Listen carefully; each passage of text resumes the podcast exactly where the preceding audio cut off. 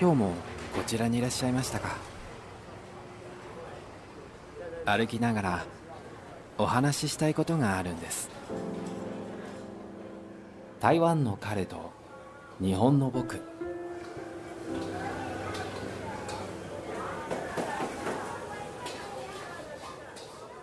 前回お届けしたのが1ヶ月以上前ということでかなりお待たせしております。これにはですね、深いわけはあるんですけれどもというか言い訳があるんですけれども、本当に最近帰国のための準備をたくさんしているような状態なんですね。で、捨てても捨ててもですね、本当に物がなくならないんですよ。あっちの棚のものを捨てたと思ったら、こっちの棚からまた出てきてみたいな感じで、本当に買った覚えがはあるんですけれども、しかしですね、本当に無駄なものばかり増やしていったなっていう感じなんですね。1年以上前、まさかですね、こんなにも早く日本に帰ることになろうとは思っていないの、で計画性を持って購入したりはしてないんですよね。皆さんもこういった思い出分かってていただけると思うんですけれども本当にミニマリストみたいな方が羨ましいですけれどもね。ああいった方は本当に物が少ないからいつ海外に行くってなってもかなり準備が早いとは思うんですけれども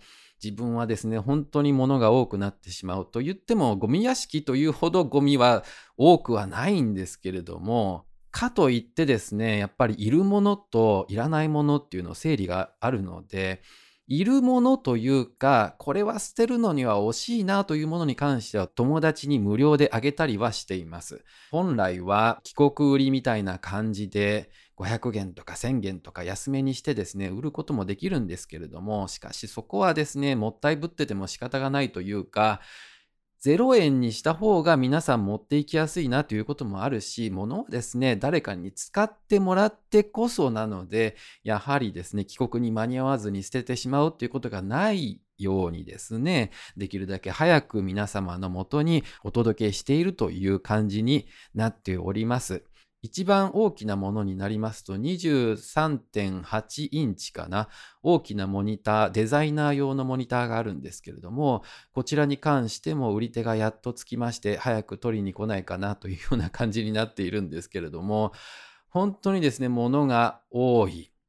うんなかなか本当にですね整理できないんですよね。パソコンラックとあと本棚があるんですね。これに関してはどうしても捨てることができないし、あげるというほどでもないんですよね。なので、これを捨てるにはどうしたらいいのかというと、日本ではですね、電話をしていくらぐらいになりますということに計算してもらってですね、で、有料のシールを購入してそちらを貼ってって、指定の場所に置いておくということなんですけれども台湾も似てはいるんですけれども無料で引き取っていただけますしかしですねやはり電話をして予約しないといけないのは同じでですね果たして自分に中国語で電話で予約できる能力があるのかっていう不安もあります。かといってそこもな友達に頼るのもなというふうに考えながらですね今どうしたらいいんだろうと考えてるところなんですけれどもあまりにも早くパソコンラックを処理してしまうとですね、自分で仕事する場所がなくなってしまうと、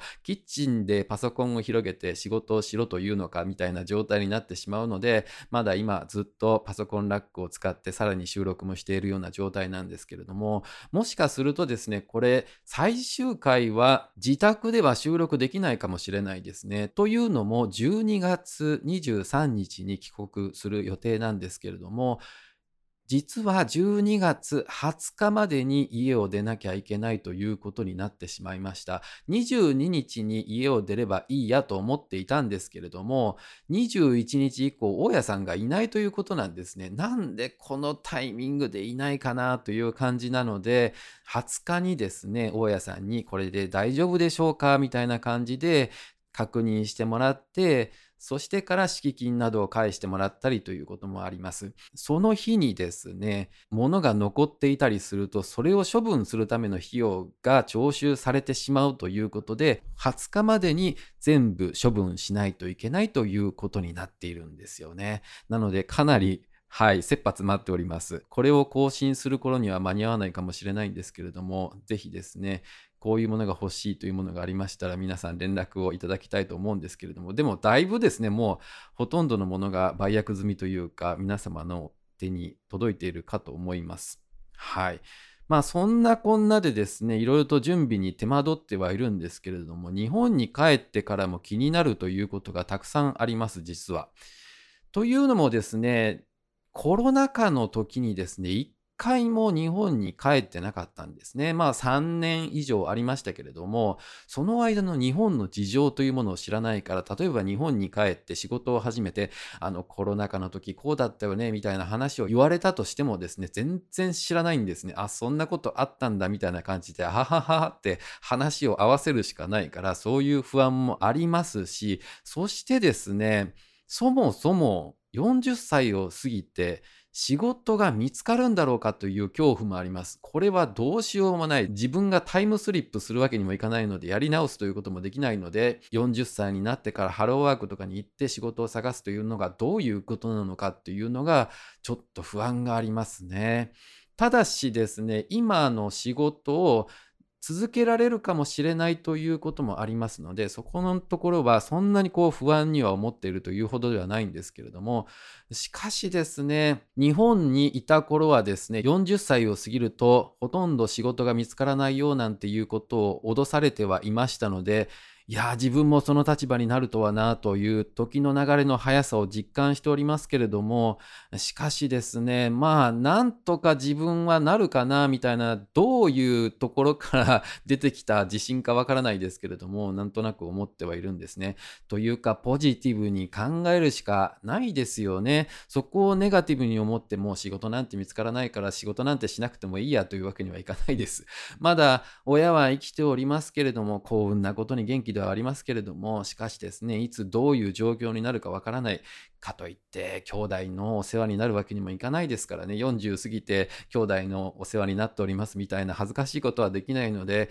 今からちゃんとした仕事についてですねこれから一生やっていける仕事って何だろうっていうことを自分と向き合っていかなきゃいけないということもありますので本当にそこに関しては不安が残るところですけれども自分が日本にいた時と事情が違うことといえば、物価がかなり上がったということで、今までの給料ではなかなか厳しいんじゃないかという恐れもあるんですよね。ただし、まあ、初めのうちは両親の家に住まわせていただいてですね、うん、少ないながらも家賃とか食費なりを渡してですね、生活して節約するっていうことはできるんですけれども、まあそれ以降はですね、一人で住んでいくための家を探してとかっていうことになりますとですね、結構その物価高っていうのがダイレクトに影響するのかなって気はするんですけれども、しかしですね、今本当に日本での物の価値っていうのがあんまりわからないんですね。台湾に長く住んでいると台湾元で計算してしまう癖がついてるんですけれども、この前日本に帰った時もですね、これはいくらなんだろう高いのかな安いのかなって考えるときに一回台湾元に直したりするんですよね。4.7で割ってとかっていうような計算してるとですね、ああ、これは500元かならまあ買ってもいいかみたいなことになったりしてるんですけれども、なので日本に帰った時にですね、急にその物価に馴染めるかっていうのがちょっとわからないんですよね。日本に帰った時に確かに円安だったからちょっと安く感じたんですよ。だからちょっとね、財布の紐が緩くなってるっていう傾向はちょっとあるんですよね。だからそこが怖いんですけれども、使いすぎやしないかなとか、あと、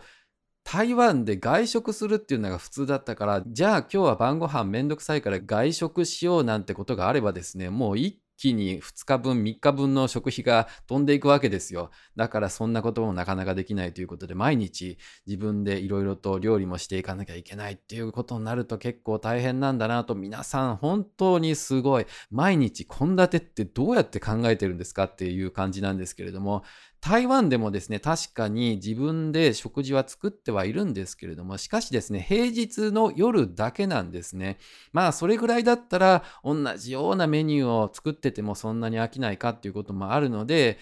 自分で作ってたんですけれども、しかし日本に帰ると朝昼晩、朝昼晩、もう本当にお父さんお母さんお疲れ様ですという感じなんですけれども、皆さん本当にそこのところすごいなと、買い物に行って、てこれはいくらだろうとか1円こっちが安いとかっていうようなことを考えていろんなスーパーを回ったりしてですね節約しなきゃいけないっていうことになると本当にこれ日本の生活に馴染めるのかなっていうのもありますね。で買い物といえば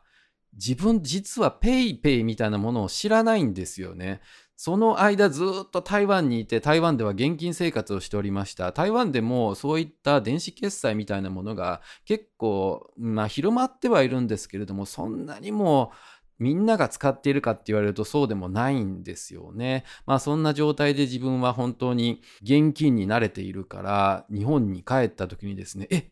こんな方もペイペイしてる、ペイペイってなんかあの音が鳴るんですよね。初めて聞いた時、ああ、これが本物だみたいな感じで思いましたけれどもね、コマーシャルでしか見たことがなかったので、はい。初めてあの50歳かな、自分よりかなり年上の方がですね、そういうものを使われていて、あ、こんなにも浸透していたのかと、あれをいろいろなんか使っているとポイントがたまったりっていう、なんかちょっといいことがあったりするんですよね。だから自分はその PayPay みたいなものを登録するためにはですね、まずは転居届っていうのが転入届と言ったらいいのかな。でそれをするとマイナンバーカードをもらえるんですけれどもそれを取得してから携帯電話の契約をしてですねで携帯番号を手に入れてからそっから初めてスマホにそのアプリを入れて電子決済みたいなものができるみたいな流れなんですね。結構遠いように思うんですけれどもね。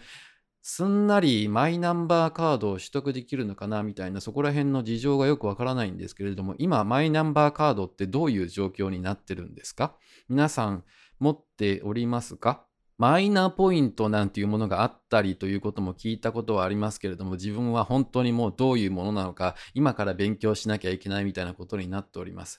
なんだこんなこともお年寄りはわからないのかみたいな感じで半分冷ややかな目で見ておりましたけれどもまさか自分がその立場になろうとはみたいな感じです。浦島太郎というのはこういうことかというような感じなんですけれども皆さん本当にそういったことに関しては疎いので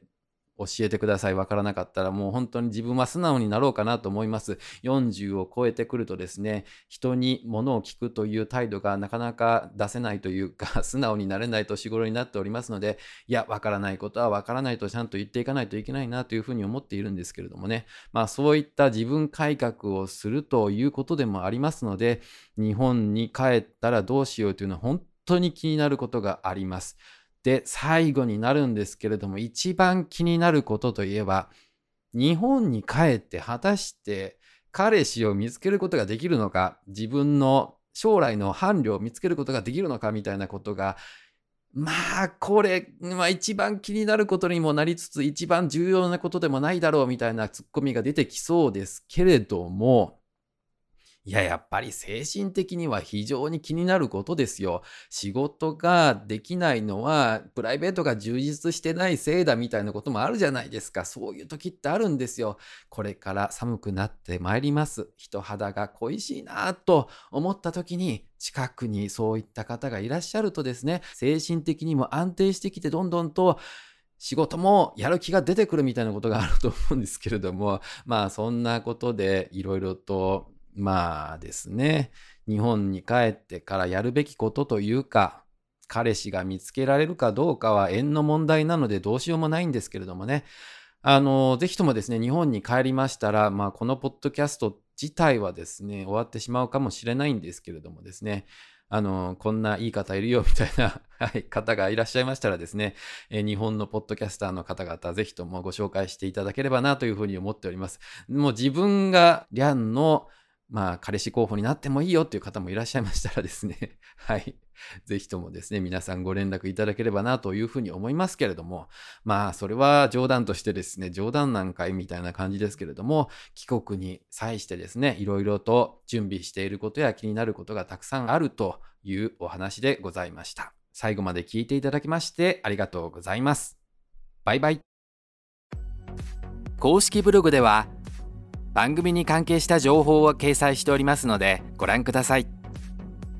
ご感想ご質問がありましたら「ハッシュタグタイカレ日木」をつけてツイートしていただくかウェブサイトのお問い合わせフォームからお送りください。